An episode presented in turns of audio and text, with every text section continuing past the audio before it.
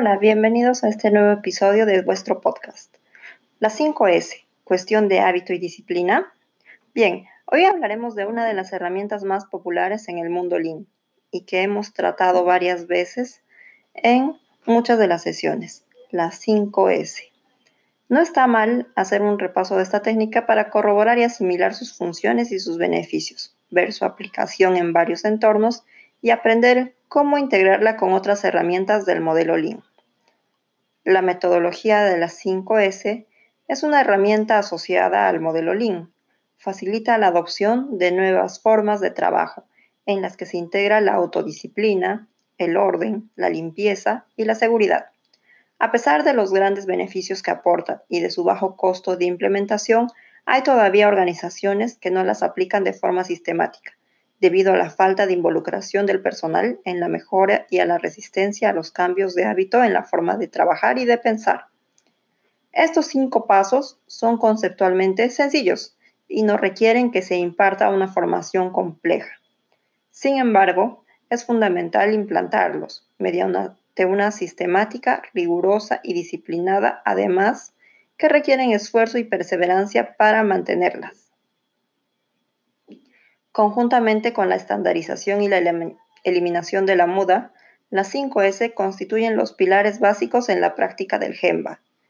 Mediante su implementación, se fomenta la creación del ambiente laboral agradable en el cual todos los niveles de la organización se involucran y se comprometen con las actividades de mejora. Algunos de los principales objetivos que las 5S persiguen son organizar el lugar de trabajo, mantener áreas de trabajo funcionales, seguras y limpias, aprovechar mejor los recursos disponibles, maximizar la eficiencia y la mejora de la calidad del producto o servicio. ¿Qué conseguimos? Adquiriremos seguridad y motivación para realizar el trabajo. Se genera una cultura organizacional y participación en el equipo.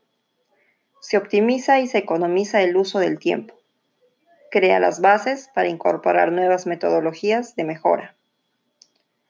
La herramienta de las 5S se denomina así por la primera letra del nombre que en japonés designa cada una de sus cinco etapas. Ahora haremos un repaso de sus cinco fases, sus principios y sus beneficios.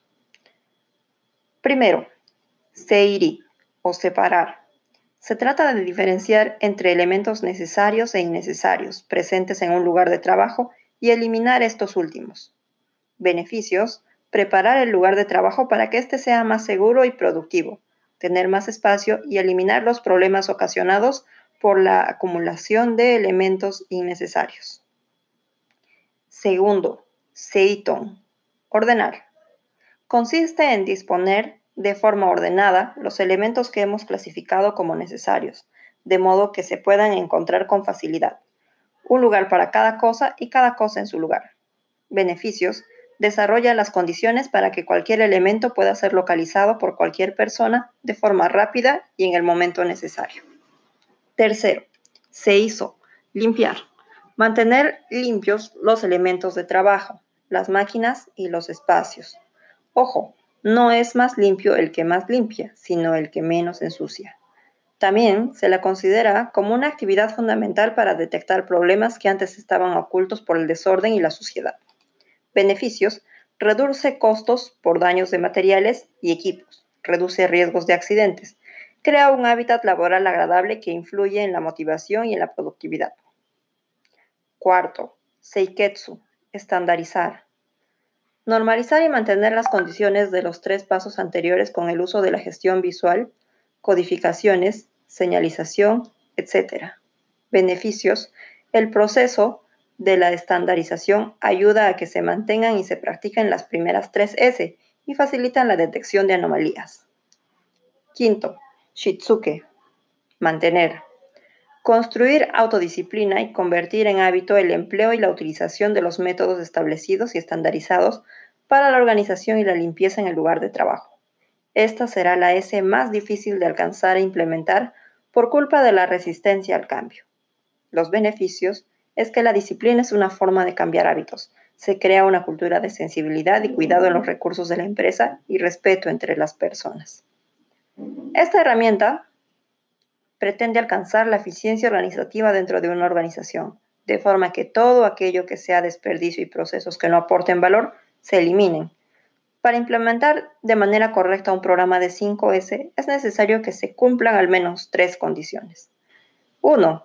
El compromiso y la participación del personal de los distintos niveles de la organización. 2.